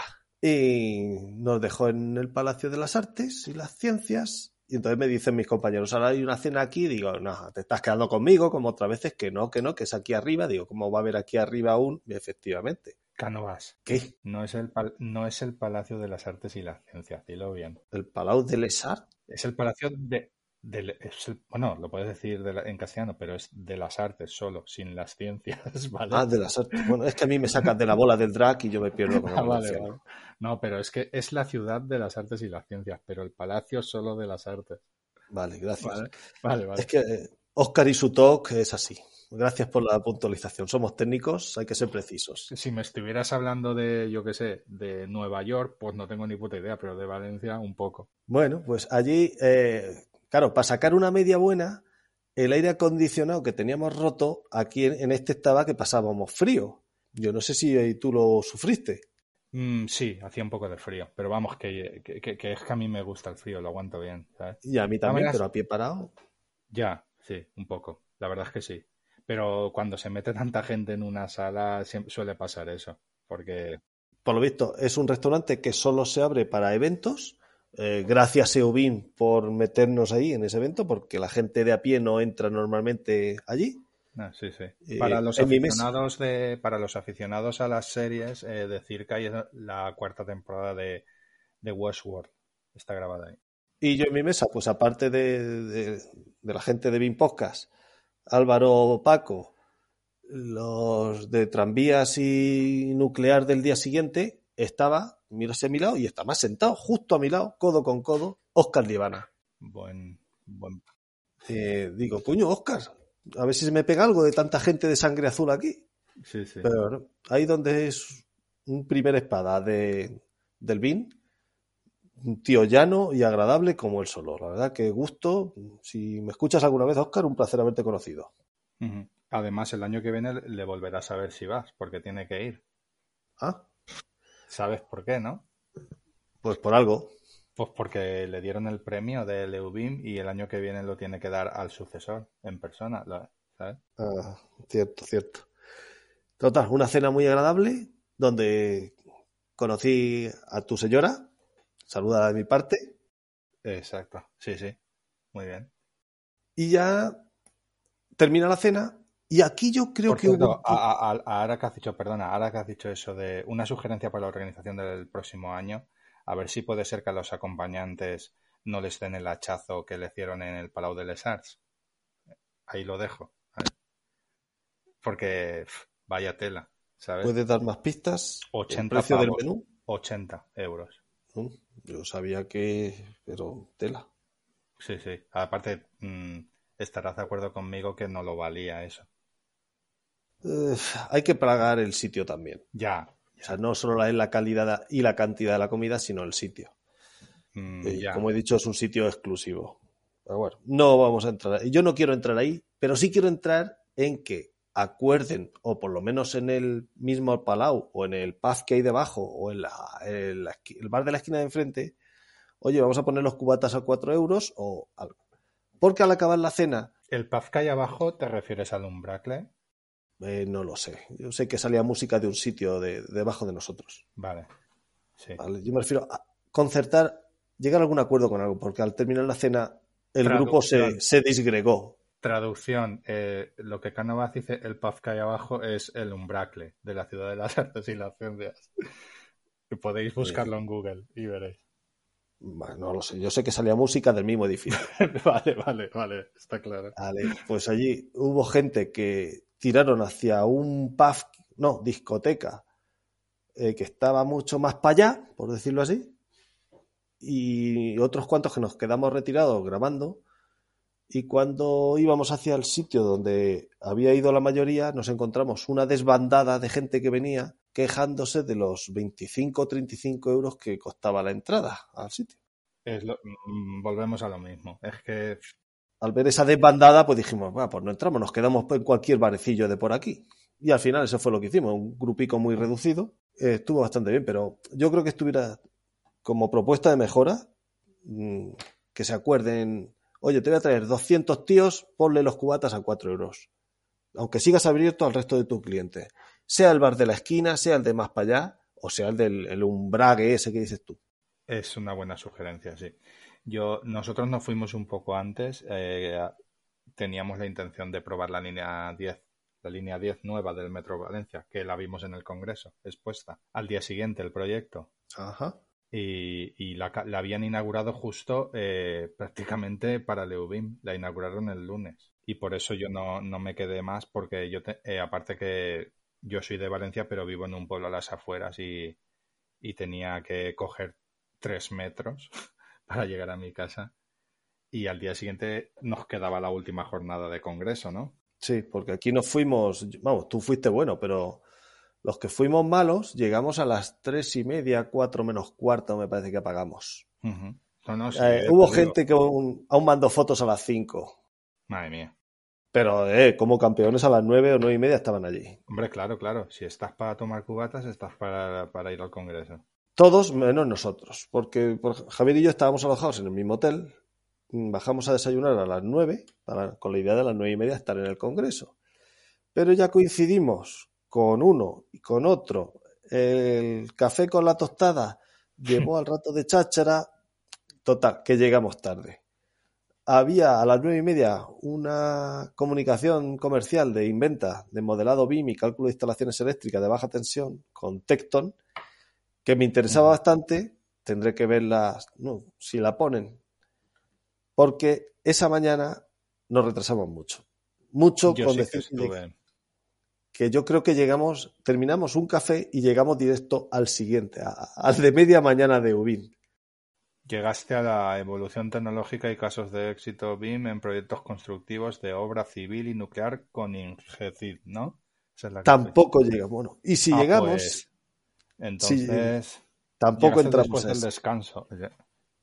Llegamos con José Luis de la Rocha, buscando el autor de Buscando el proyecto perfecto y de la frase de Lewin, yo también tengo un podcast. Exacto. con su portátil. a veces su... trabajo como delineante. Esa también, esa ya la tenía de antes. Eh, casi que desbancó a la gente de ACA, o la gente de ACA, que es muy agradable, nos dejó su stand y nos hizo una demostración a unos cuantos fuera de, de ah, guion. Sí, esa la vi, eh, vi las fotos que habéis estado ahí. Ahí me hubiera. Claro, ahí, ahí me hubiera gustado. Ah, me tenías que haber avisado. Ahí les hubiera preguntado lo de los 20 centímetros de, del muro.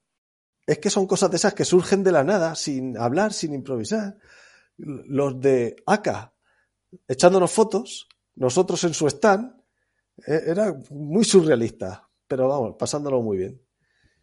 Y de allí, de allí nos volvimos a liar con el café, con que no entramos en ninguna ponencia más. Si es que eh, yo, yo fui el sábado, digo, hoy el último día, habiendo dormido poco, la gente estará hecha polvo, sobre todo yo, y me, pero no, luego la verdad es que me encantó eh, haber escuchado a, la gente de Ferrocarril de la Generalitat, eh, que hubo un recuerdo muy emotivo para Marcos Rosselló y se expuso la, eh, todo, todo el trabajo que ha hecho es, estas personas de este Ferrocarril de la Generalitat con un con, por voluntad personal, o sea, porque me consta que la administración no les ha ayudado. De hecho, eh, eh, Juan, eh, se llama Juan Manuel Cerezo, ¿no? la persona que expuso, él, siempre decía, mi empresa, mi empresa, porque es que en realidad FGV es como si fuera una empresa. Es la administración, pero es una empresa pública que desgraciadamente no representa el conjunto de la administración valenciana. Y, y es, por eso tiene mucho valor lo que han hecho y lo que siguen haciendo. ¿eh? Pues aquí eh, yo emplazo a la gente a que escuche BIM Podcast, que verá lo que estuvimos grabando en, eso, eso rato, que no entramos a ninguna ponencia. Así que te toca llevar el peso de, de, estas ponencias. Evaluación de daños mediante modelo matemático, red de abastecimiento, interoperabilidad en software en proyectos de ingeniería civil y digitalización de túneles urbanos con Revit, además de lo de nuclear. Bueno, pues eh, eh, haré, lo que pueda, ¿vale? Eh, bueno, es Juan Antonio García Cerezo, no es Juan Manuel Cerezo, perdón por haberle cambiado el nombre. Y, nada, respecto a las la primera, la de evolución tecnológica y casos de éxito BIM en procesos constructivos de obra civil y nuclear por Ingecid, esta era más de de obra, de obra civil, ¿no? Eh, y también de, expusieron el, caso de, del desmantelamiento de centrales nucleares, que, esto creo que lo expusieron más novedosamente en alguna edición anterior del EUBIM.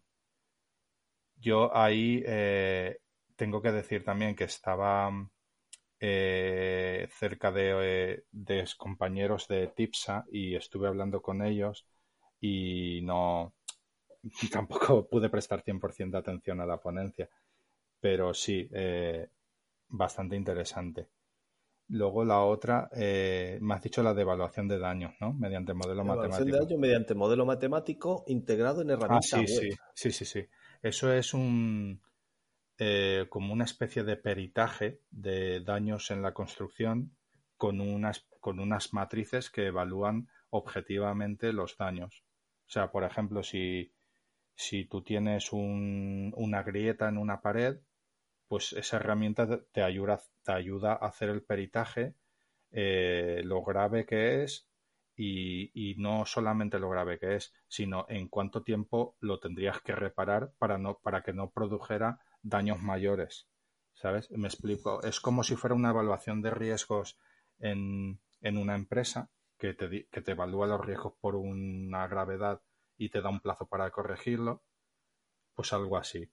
Y, y bueno, eh, la verdad es que lo, eh, tiene muy buena pinta. Y eh, cuanto más, lo bueno de este sistema es que cuanto más casos se le introducen, digamos que más inteligente se hace y mejor va evaluando los próximos.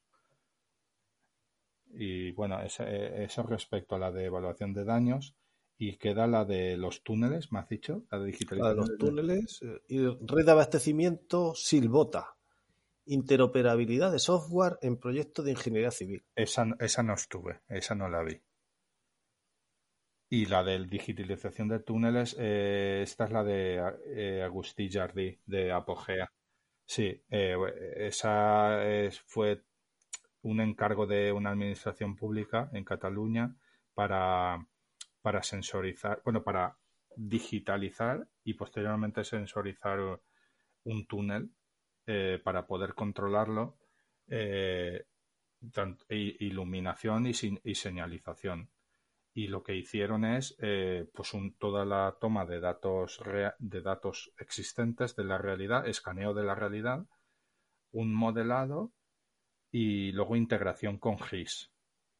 Y por, último, esa integración con GIS, publicarla en una página web, que es lo que le dan al cliente final. Oh, interesante. Sí, sí, muy interesante. Hay eh, GIS y BIM trabajando juntos. Total, que aquí llegamos a otra mesa redonda que moder- moderaba Lorena Soria. Resumen con preguntas y opiniones de, de lo visto en estas tres ponencias. Y el acto de clausura y ya la comida. Y ya, ¿No? sí, sí. Ya Eh, ya.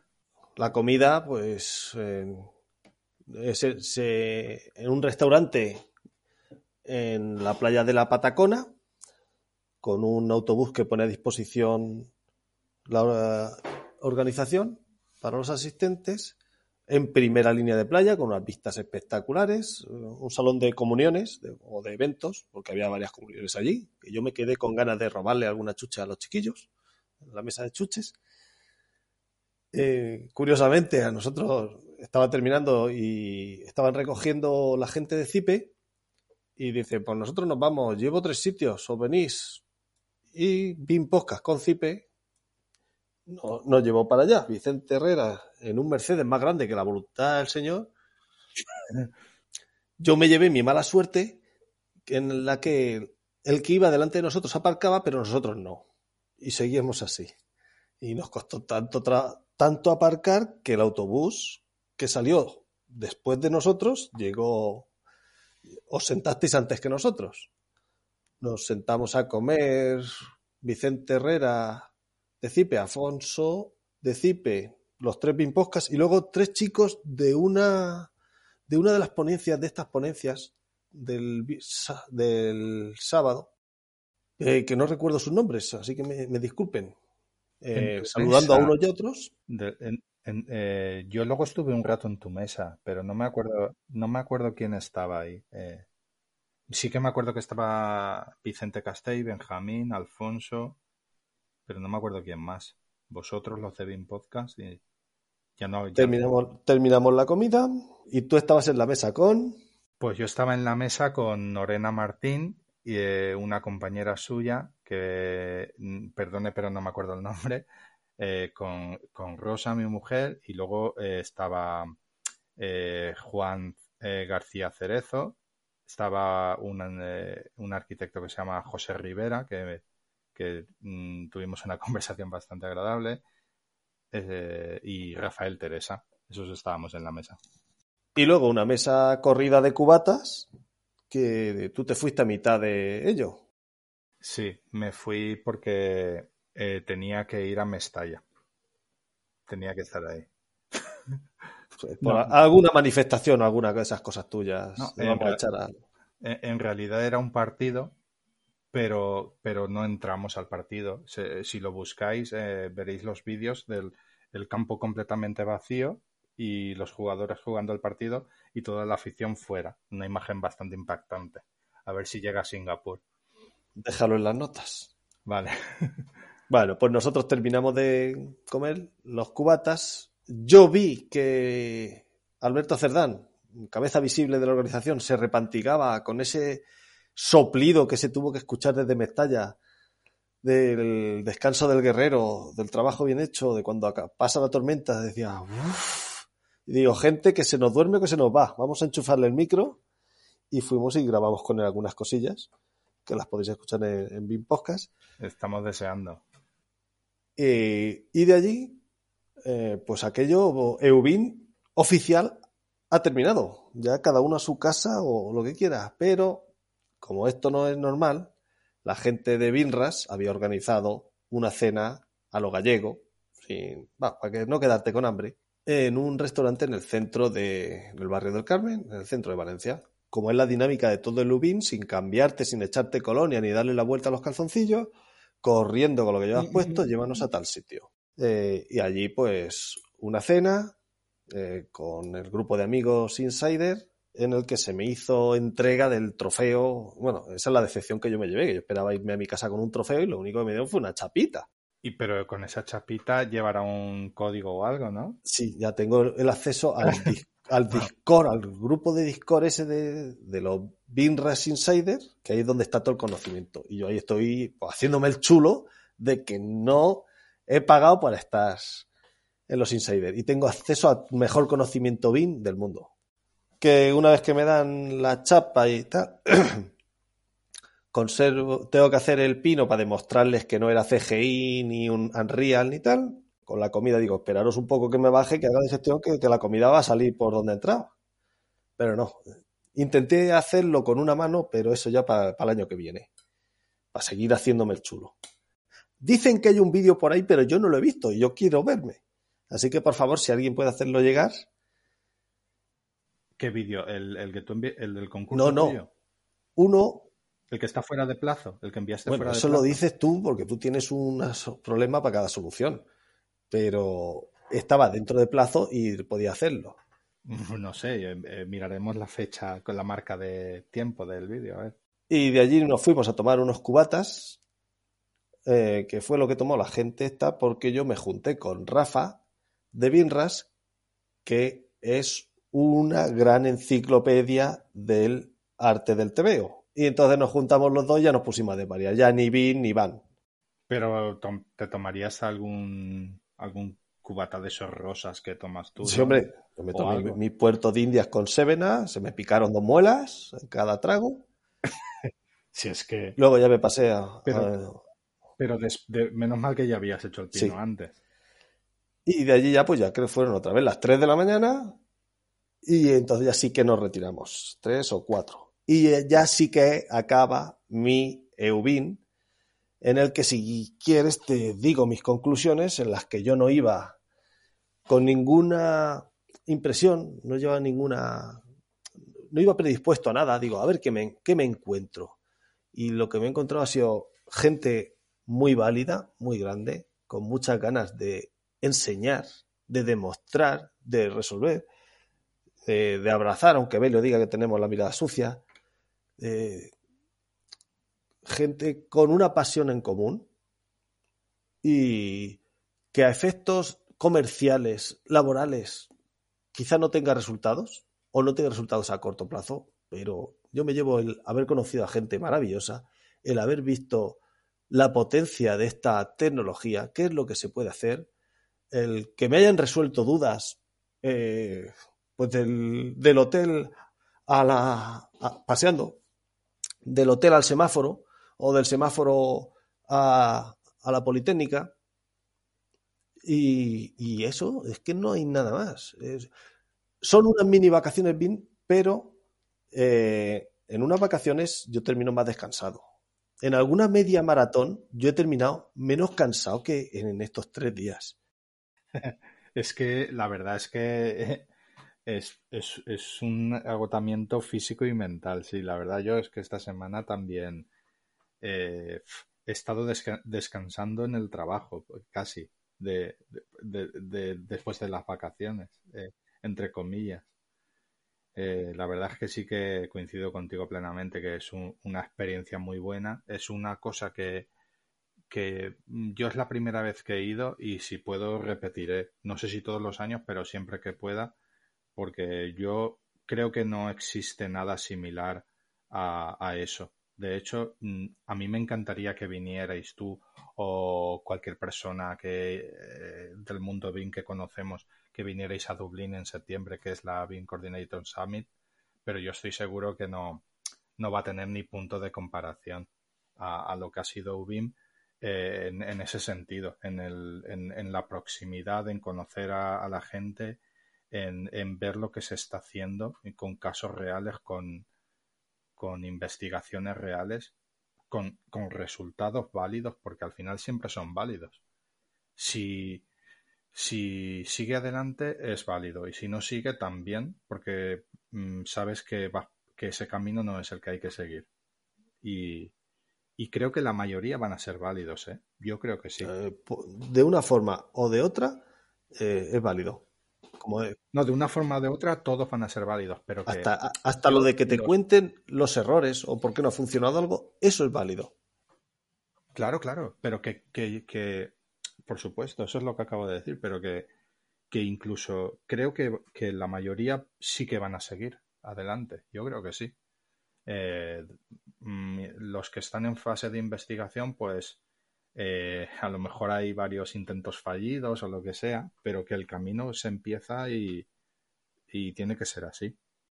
Pues así ha sido nuestro EUBIN, el mío, el tuyo. Bueno, espérate, queda algo que no sé si lo están negociando, ya lo han negociado, porque el sindicato, el hombre que tiene un problema para cada solución, el máximo representante de la delegación, defensor público, estuvo de negociaciones con alguien para conseguir algún beneficio para los delineantes.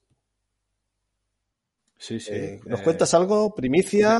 no, no, no, no negociaciones, pero he pasado el contacto de Iscar a, a la nueva junta del Consejo General de Delineantes porque eh, me vieron con una camiseta de delineación.org y Julio de Iscar me, me dijo si era, no sabía lo que era, se interesó por lo que era, y, pensaba que era alguna especie de colegio o asociación profesional y dije, no, no, esto es simplemente un foro y, no, eh, y además es un foro que no es comunidad ni nada de preguntas y respuestas, es un foro. Y, es, eh, y además es un foro simple en PHPBB de los que no le gustan a Javier Sánchez Matamoros. O sea, es lo más cutre que existe. Pero, pero yo te puedo, les puedo decir que al Consejo General, si me das tus datos, para, porque estaban interesados en hacer un convenio para, para como ya lo tienen con otros colegios profesionales, para que los delineantes podamos acceder a su software con unos precios mucho mejores, que ya de por sí son buenos, ¿eh? que, yo que ya de por sí son buenos los precios, porque un programa de CAD que creo que, que creo que el precio dijo que era no llegaba a 300 euros, licencia perpetua, pues ya me dirás. Blanco y en botella. Pues mira, aunque la gente de Iscar a, mí, a mí personalmente, seguramente a alguien le funcionará. La demostración de Twinmotion se me quedó flojica. Eh, son majos como ellos solos. No sé si tanto, digamos que a la par, que lo del Consejo General de Delineantes, seguramente se entiendan y veamos grandes logros. Sí, sí. Sí que me, eh, vamos, eh, puedo atreverme a decir que sí que van a, que, se va a dar algún convenio, yo creo. Pues animo a ambas partes a que se entiendan. ¿Y tienes algo que añadir? Nada, que a ver cuándo podemos volver a, a, a hacer un podcast. Esperemos que no, que no pasen tantos meses como ahora, que pedimos disculpas. Pero bueno, eh, eh, llevamos los dos últimos capítulos con una duración bastante larga que yo creo que con eso compensa la falta de, puntualidad. Exacto. Y el que se queje de que es largo, oye, que le dé al pausa, que eso, eso luego retoma por el sitio donde se queda. O que lo pongan en 2X como hago yo con BIM Podcast. Soluciones hay, menos tú que tienes problemas. no, yo, yo soy el problema. Ahí está. Pues Oscar, un placer haberte visto por allí. Muy bien. Audiencia, esperamos que os guste estas experiencias relatadas de lo que ha sido nuestro paso por Eubin y animaros a que el año que viene mm, paséis por allí, porque os aseguro que merece la pena. Sí, sí, merece mucho la pena solo por eso que tú has dicho, que, fue un placer encontrarnos allí. Eh, tú y yo ya nos conocíamos, pero por ejemplo a Juan no le conocía, a otros compañeros como Ángel tampoco, eh, a Iván Guerra tampoco le conocía personalmente. Entonces, solo por eso eh, ya merece la pena intentar acudir a este tipo de eventos. Y, sí, sí. Alguien lo dijo una vez. Era, vine por la, vine por el conocimiento y me quedé por las personas o algo así. Sí, sí. Además, yo siempre lo digo. Eh, yo en el posgrado que hice en la Universidad Europea de BIM, para mí lo más valioso fueron las personas que conocí. Porque todo lo demás, eh, con más o menos esfuerzo, lo puedes encontrar en libros, en YouTube, donde sea. Pero las personas que conoces es lo, es lo más valioso. Lo dicho, nos vemos en el próximo podcast. Lo mismo digo, un placer. Un abrazo. Hasta luego.